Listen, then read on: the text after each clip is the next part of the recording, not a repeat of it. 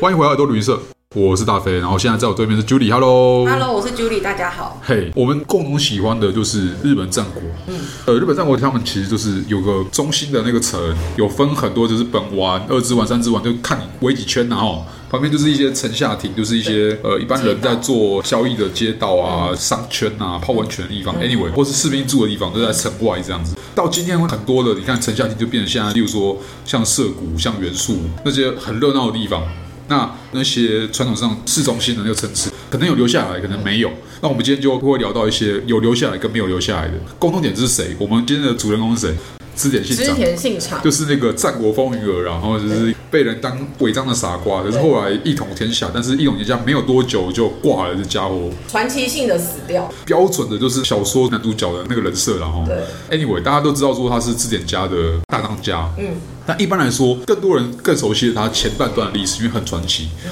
他从那个统辖间，统辖那个字到底是念什么？统辖间吗？对，嗯统辖间之战， OK，然后干掉了那个金川议员哦，那个议员哦，嗯对我们的不是市议员，不是，他就叫议金员，川议员，金川议员哦，然后干掉他之后，他就是要上洛。对，可是因为上路的途中，他又会有很多的不同的旧势力，呃，一样跟他差不多实力，甚至当时更强的一些对手们，对，这样子。那他第一个对仗其实应该就是斋藤家，他应该是斋藤家女婿，对，因为他的老婆对他是娶斋藤家的那个斋藤道三的女儿当老婆，龟蝶，对哦，我们现在讲的都是日本战国历史，可能有些听众会觉得有点无煞煞，但是大家就当做是八点档来听这样子。然后呢，他娶完之后就变成是亲家嘛，那亲家还是会计较啦没，错并不是难计较哦。变成说，呃，到后来他称霸的路上，他还是有必须要除掉这个石头。呃，我们今天要聊的第一个城，它原本叫稻叶山城，原本是斋藤家的，然后后来他拿下来之后对，我记得他好像也是有各式各样的故事，反正我们先略过，就是有奇幻故事，然后最后把这个城拿下来。他为了去响应，他要称霸，就是有野心，然后你知道就很中二，他要天下布武，嗯然后要好像娶，我忘了是周文王还是谁，就是呃，这对，周文王，他有一个名句，对，因为刚好你知道中国那边他当做周朝的一个中心点是当时的叫做岐山，对，岐山，那 anyway，就是当时他就想要去效仿这个哦周朝中心，就是成为一个天下共主的一个形式。他就是有为者亦若是，然后哦就是我既然还没搞定，但是我取个名字总不为过啊哦。他就把这个地方叫做齐富，富就是城的意思，也就是说他要跟岐山做一样的那种 style 的城，叫齐富城。然后最妙的是齐富城这个地名是我们今天讨论这三个城里面还留在地名里面的，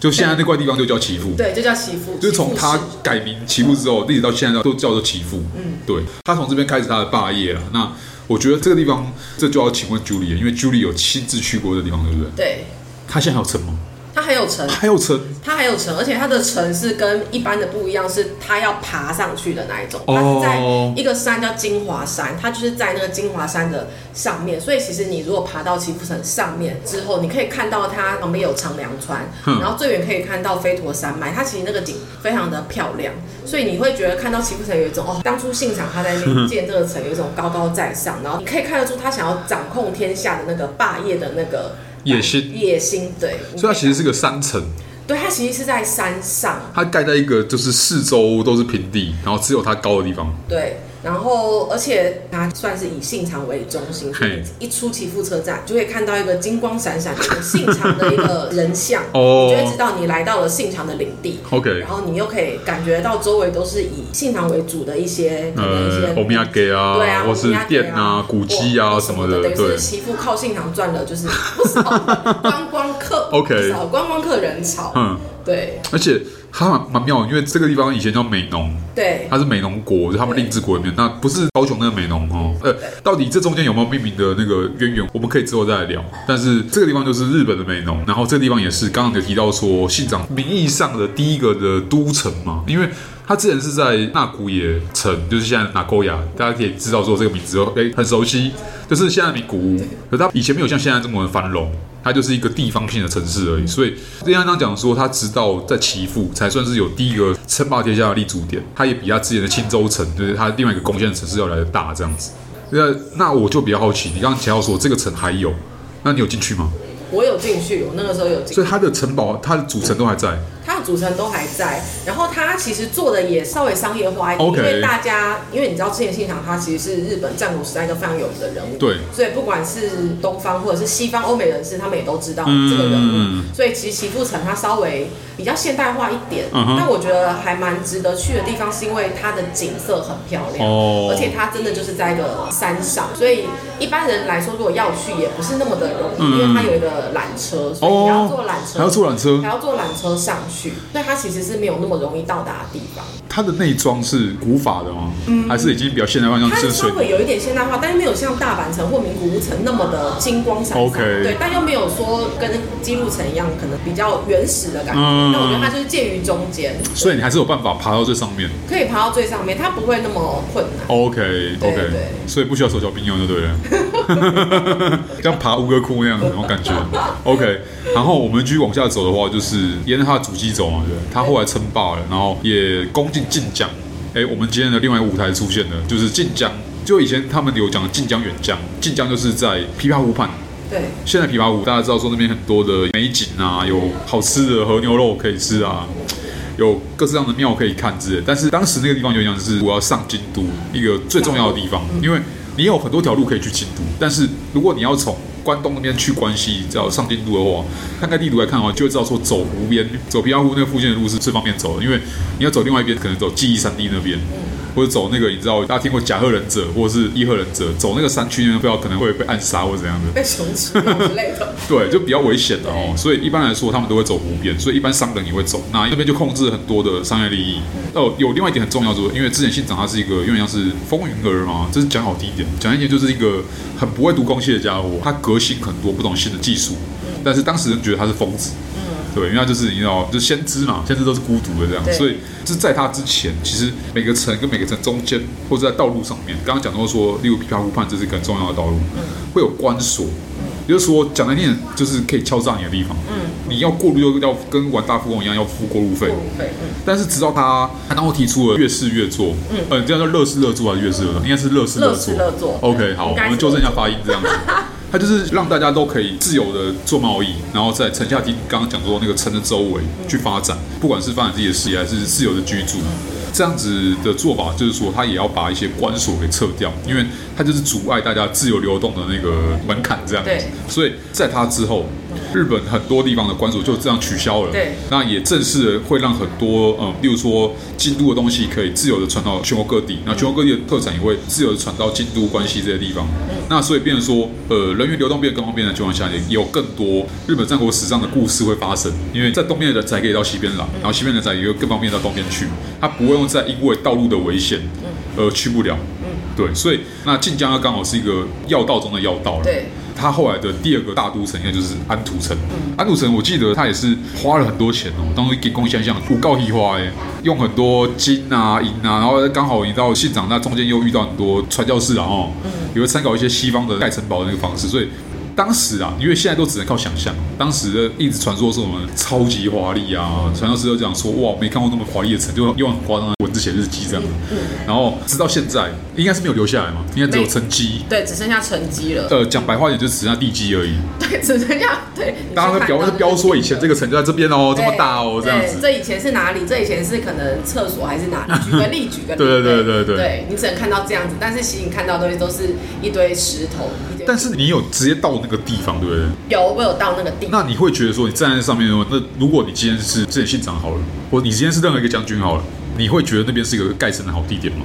以以你可以看到湖啊，或者你可以看到周围的那种景象来看，因为其实安土城我是先到 JR 安土站，嗯然后那边其实是我觉得比岐阜又更乡下的地方嘿，所以我那个时候是从安土站，我是在附近租脚踏车，哦然后我是骑，我跟朋友我们是骑脚踏车到安土城基。那其实安土城基它周围都是一些田野田地。 OK，对，所以我会觉得，哎呀，有点像是那种世外桃源，然后就是与世隔绝的地方，然后我们就把车停在下面，嗯就沿着那个阶梯走上去这样子。对，所以我当下看到觉得说，哎、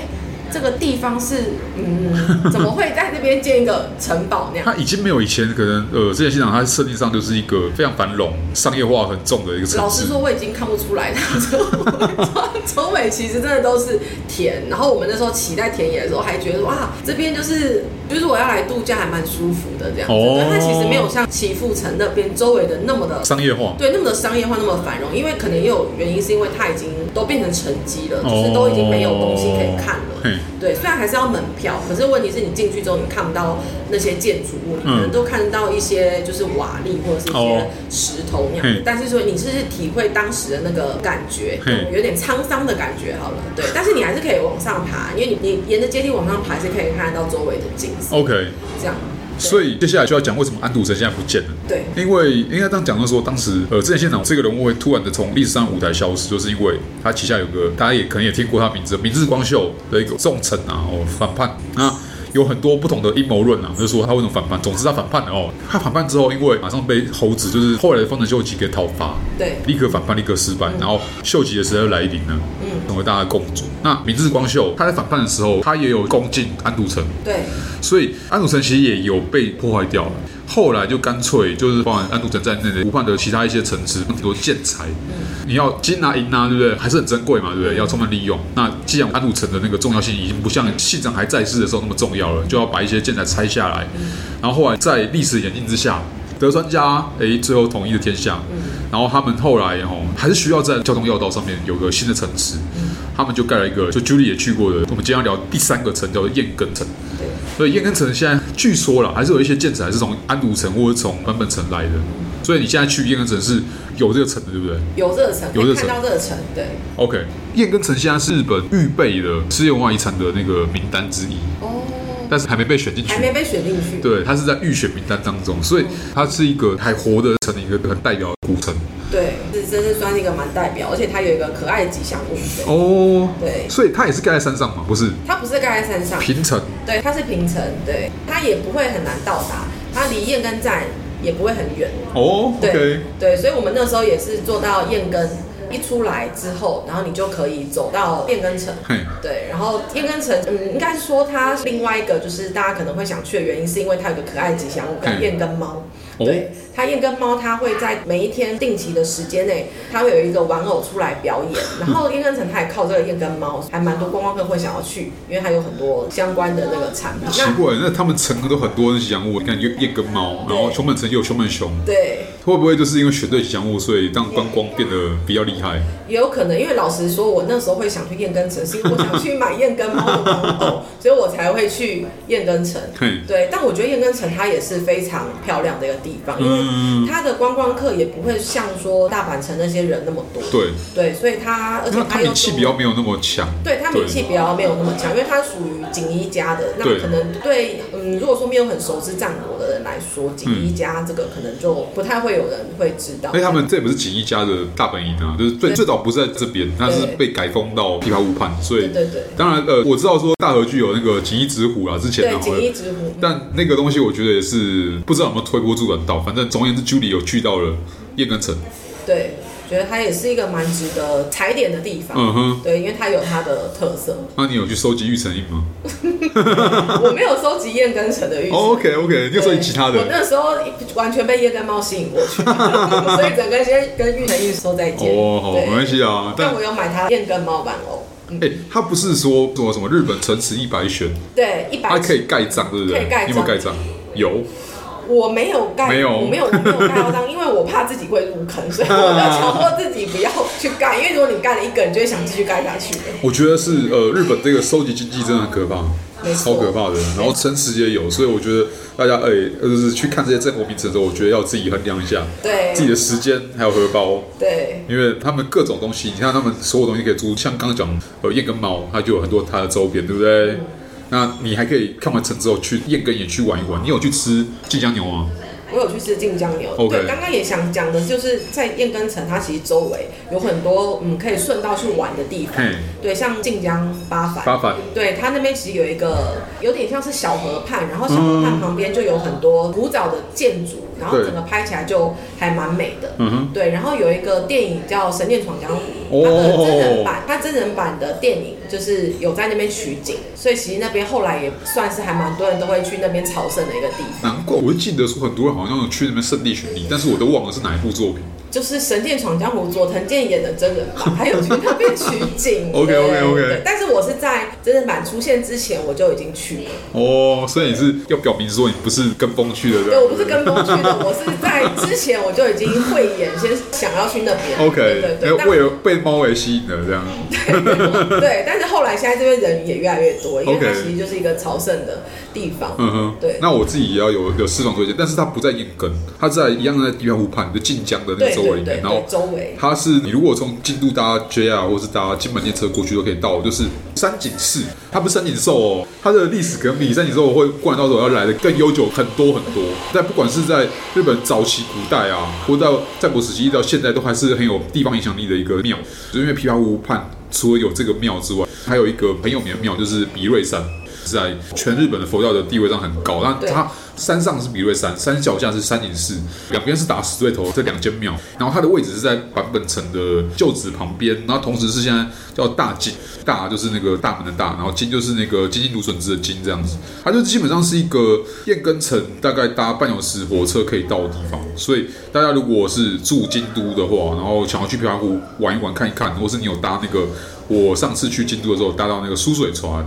就是京都往琵琶湖方向，就是以前疏水引湖水来灌溉啊，引湖水来当生活用水，它现在可以通船了，那就是终点站，然后那边可以就是哎走一走看一看，然后顺便就是跟 Julie 的路线一样，可以去拜访一下哦，燕跟猫，大家可以考虑一下这样子。对我觉得这个路线是非常不错的。